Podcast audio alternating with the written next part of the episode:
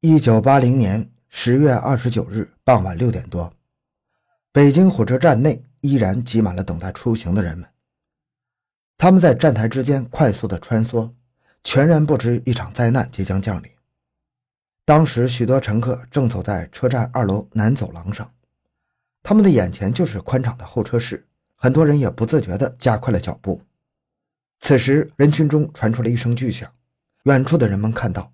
在南走廊上空升起了一团巨大的烟雾，伤者的哀嚎也开始回荡在整个车站的上空。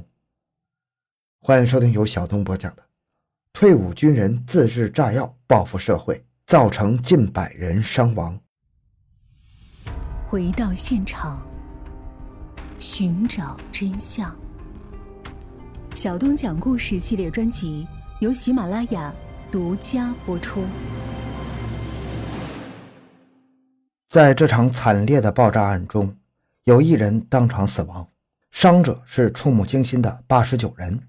后来又有八名重伤者因为抢救无效身亡。这是北京自建国之后发生的影响最为恶劣的爆炸案，也引起了公安部门的高度重视。不过，狼藉的现场也确实给破案造成了不少的困扰。在公安人员到达现场之后，现场的伤员营救工作还没有完全结束。这对案发现场造成了一定的破坏。在医护人员散去之后，公安干警们对南走廊进行了细致的检查。他们发现，在距离自动电梯二十米左右的地面上，有一个由一百多个小坑洞组成的扇形面。这个区域中散落着大量的炸弹外壳碎片和部分子弹壳。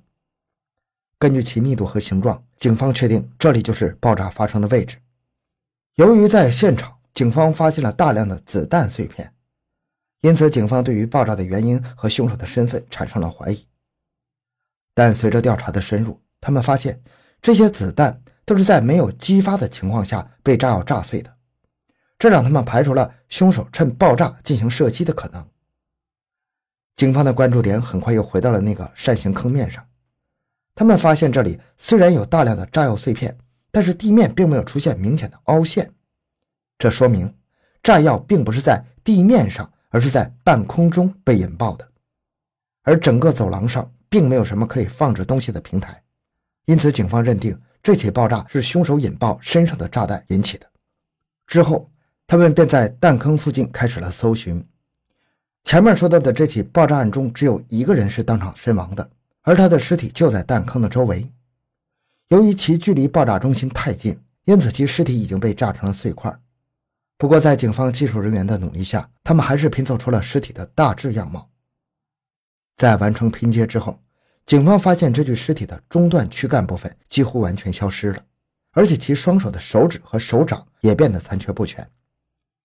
警方根据经验判断，他是利用手动引爆放在自己下腹部炸药的方式制造了这起爆炸案的，而这位死者应该就是这起爆炸案的凶手。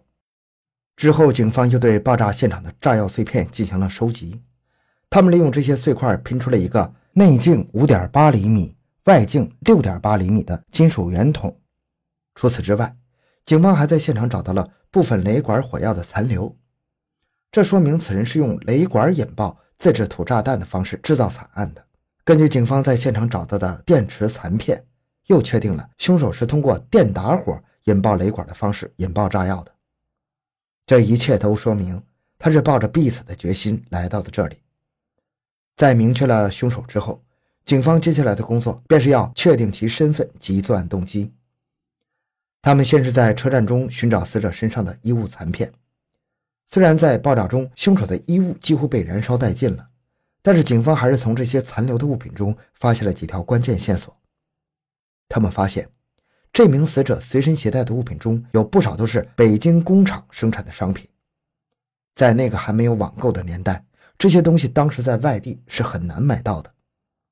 因此，警方推测，这名犯人应该是北京本地人，或者和北京有很深的关系。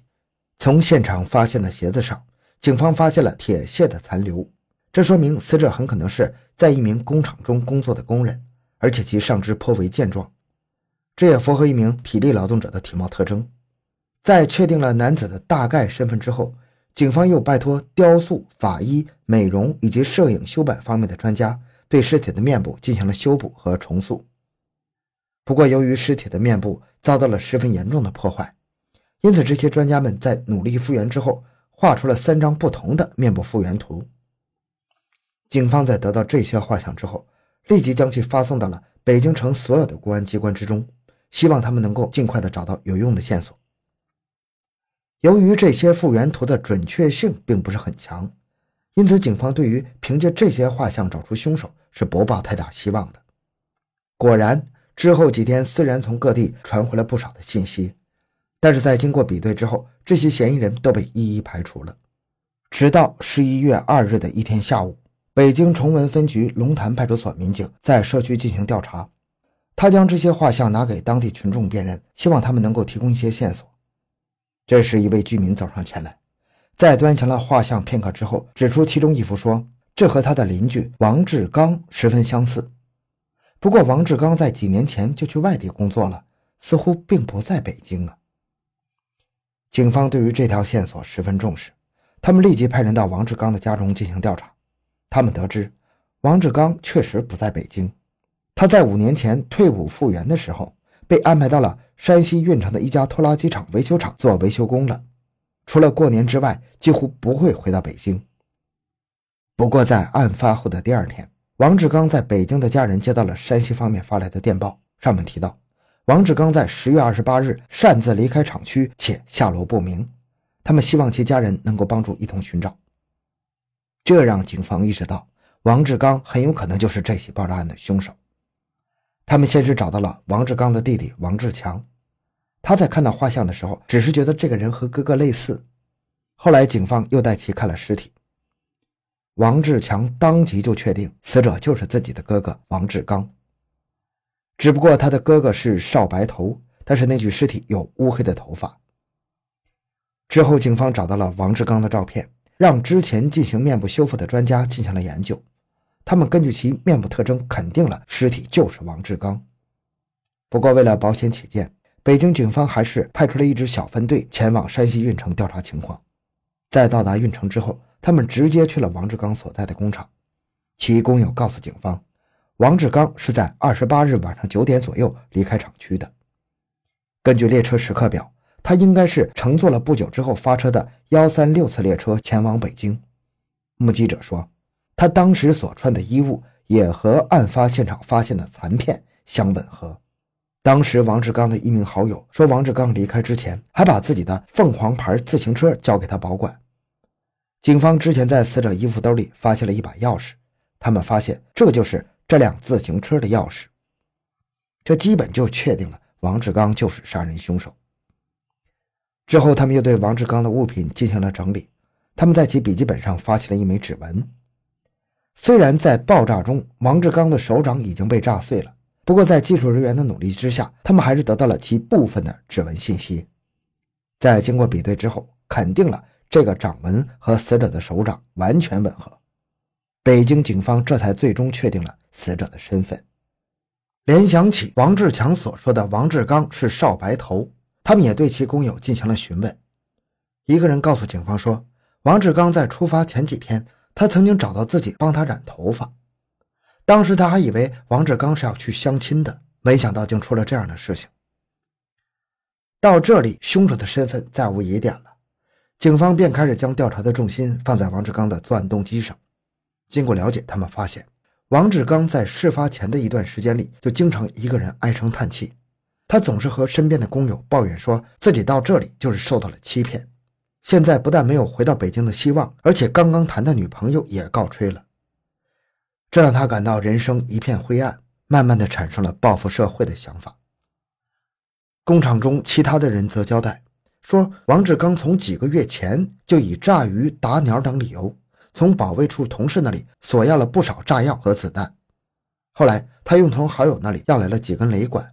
由于他之前曾经有过参军的经历，因此他也具备了独立制造土炸弹的能力。对于王志刚随身携带的子弹，警方判断他本来可能想要制造枪击案件，但是由于后来没有得到合适的枪械，最终只好作罢。为了避免引人怀疑，他便将这些子弹带在身上。而且在他离开山西前，王志刚还给几位好友留下了信件，里面写道：“我走了，永远走了，今后也不会再见了。我去的地方虽不理想，但终究是个归宿。”其中的厌世情绪非常明显。之后，警方又对王志刚的几名好友展开了调查，他们最终认定这些人没有参与到王志刚的报复行动中，这起案件完全是凶手的个人行为。这次，这起轰动北京城的爆炸案真相终于水落石出了。好，今天内容讲到这里。小东的微博账号主播小东讲故事，感谢关注，咱们下期再见。